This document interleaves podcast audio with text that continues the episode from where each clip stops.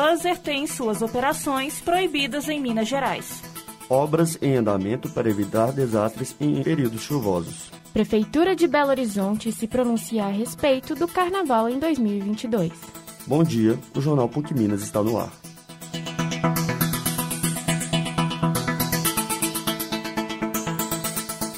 O mês de novembro é marcado pelo Dia da Consciência Negra. Em Belo Horizonte, um dos eventos relacionados à data é o Prêmio Zumbi da Cultura pela Companhia Baobá Minas, que celebra 12 anos de existência. Hoje, dia 16, acontece a solenidade da entrega do prêmio. A premiação é distribuída em 16 categorias, dentre elas atuação política, personalidade negra, manifestação cultural, resistência LGBTQIA+, e protagonismo juvenil. O projeto é idealizado por Júnia Bertolino e o prêmio é confeccionado pelo artista plástico Jorge dos Anjos.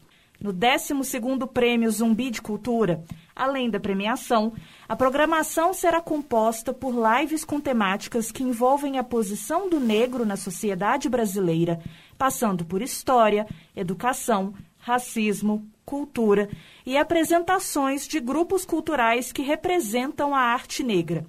O evento será hoje, às 19 horas, no Grande Teatro do Sesc Palladium. Os ingressos custam R$ 3,00 e podem ser adquiridos pelo site Simpla.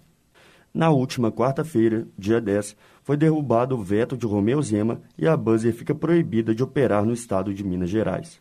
O projeto de lei 1555-15, de autoria do deputado Alencar da Silveira Júnior do PTT, que impedia a Buzzer e outras empresas que prestam serviços similares de atuarem no estado, havia sido derrubado pelo governador, mas sofreu uma reviravolta.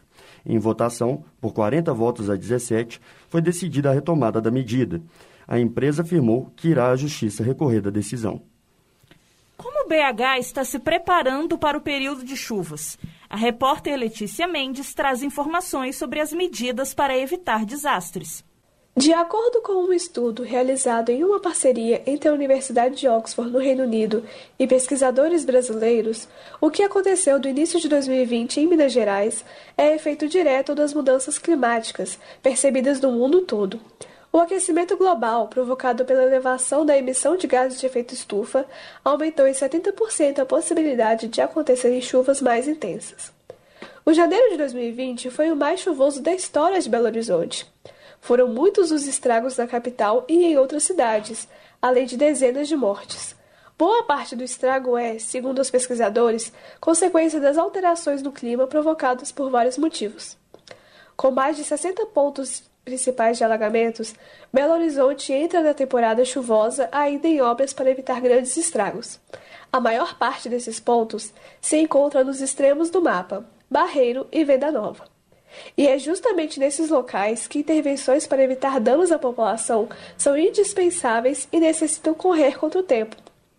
As obras avançam, mas a solução definitiva, em alguns casos, ainda tropeça em obstáculos e nem sempre depende exclusivamente da prefeitura. Em um dos grandes corredores de BH, a Avenida Tereza Cristina, a expectativa de controle das inundações está ligada a obras do governo do estado no córrego Ferrugem, na capital e na vizinha Contagem, ainda sob embargos judiciais relativos à desapropriação de imóveis na área. Em outubro de 2021, a Prefeitura de Belo Horizonte publicou uma nota anunciando que, para que a capital esteja preparada para enfrentar o período de chuvas, a Prefeitura conta com um protocolo de atuação integrada em eventos de chuva para garantir a eficiência do trabalho conjunto que envolve os diferentes órgãos municipais e estaduais que atuam na área, possibilitando respostas ágeis para os eventuais problemas que ocorrem na capital. O documento, que integra o plano de contingência da PBH, orienta as articulações entre o Centro Integrado de Operações de Belo Horizonte, COPBH, e instituições envolvidas, mantendo a liderança situacional a cargo da Subsecretaria de Proteção e Defesa Civil, SUPDEC, da capital. O protocolo aponta o papel que cada instituição deve desempenhar e sua interface com as demais, em ocorrências rotineiras ou críticas relacionadas com as chuvas, como alagamentos, enxurradas, inundações, queda de árvores, entre outros. Nele são definidas também as situações de alerta e os fluxos a serem seguidos em cada caso.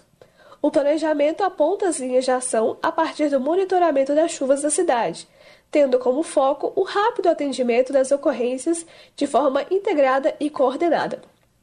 Além disso, a Prefeitura de Belo Horizonte e a Caixa Econômica Federal assinaram um contrato para repasse de 100 milhões de reais que serão usados para obras de infraestrutura para o período chuvoso. A maior parte do recurso será para recapeamento de ruas e melhorias urbanas, como tratamento de encostas e drenagens de córregos. Repórter Letícia Mendes. Obrigada, Letícia. Em instantes, você irá saber detalhes sobre as novas normas para a realização de eventos na capital mineira. Daqui a pouco, depois do intervalo. Onde você quer estudar? Na sala de aula? Ou na sala de casa? No agito do campus? Ou na comodidade de assistir aula onde quiser? Na PUC Minas, o seu curso tem o melhor dos dois mundos: a flexibilidade das aulas online e tudo que o campus pode oferecer numa das universidades mais conceituadas e inovadoras do país. Vestibular 2022 é na PUC Minas, onde você quer estar.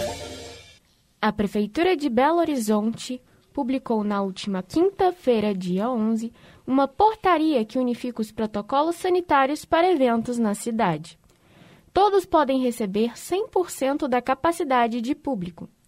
A nova portaria também autoriza a realização de eventos com shows e serviços de alimentação para público em pé ou com espaços para dança sem distanciamento mínimo.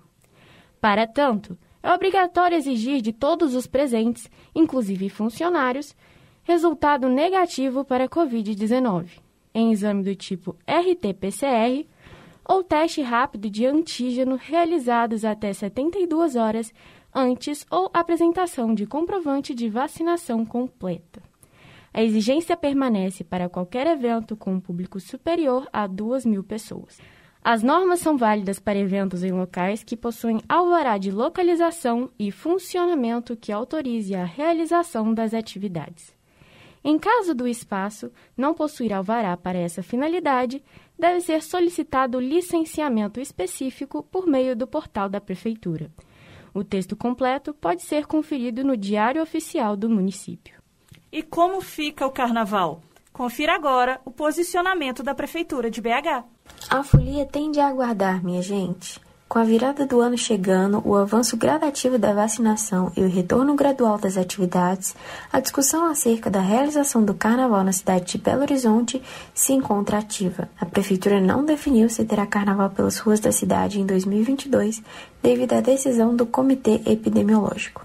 A questão foi discutida em uma audiência pública na Câmara Municipal de Vereadores, CMBH, na última quinta-feira. O formato do carnaval no país ainda está condicionado aos níveis de contaminação da pandemia, devido às variantes e novos casos ao redor do mundo. Apesar das diversas delegações dos comitês epidemiológicos pelo país, Belo Horizonte apresentou sua diferença substancial. A cidade não se preparou a tempo para o evento que antecede a quarta-feira de cinzas. Em entrevista ao jornal Estado de Minas, Gil Cardoso, da Liga Belo Horizontina de Blocos Carnavalescos, destacou a importância dos blocos de rua na consolidação do Carnaval Belo Horizontino como um dos maiores do país. Há uma década nós viemos trabalhando duro, com pouco incentivo, para posicionar essa cidade como um dos maiores carnavais do país. Quem faz o sucesso desse carnaval são aqueles que colocam o bloco na rua. A audiência foi transmitida ao vivo pelos canais da CMBH, requerida pelos vereadores Gabriel Azevedo, sem partido, e Léo Burguês, do PSL. Foi realizada pela Comissão de Educação, Ciência, Tecnologia, Cultura, Desporto, Lazer e Turismo da Câmara dos Vereadores de Belo Horizonte. Assim, é praticamente certo que não haverá carnaval de rua na cidade. Por hora, eventos privados estão liberados para folia e a venda de ingressos já ocorre normalmente. Repórter Sally Jennifer. Obrigada, Saile. Mais um colégio tradicional fecha as portas para 2022. Após o Imaculada Conceição, escola centenária da região central de Belo Horizonte, revelar o encerramento das atividades para o ano que vem, o Pitágoras também anuncia fim das atividades. A instituição, que opera na Cidade Jardim, na Zona Sul, há mais de 50 anos, comunicou aos responsáveis o encerramento do colégio e a vaga garantida em outra rede de ensino, o Collegium.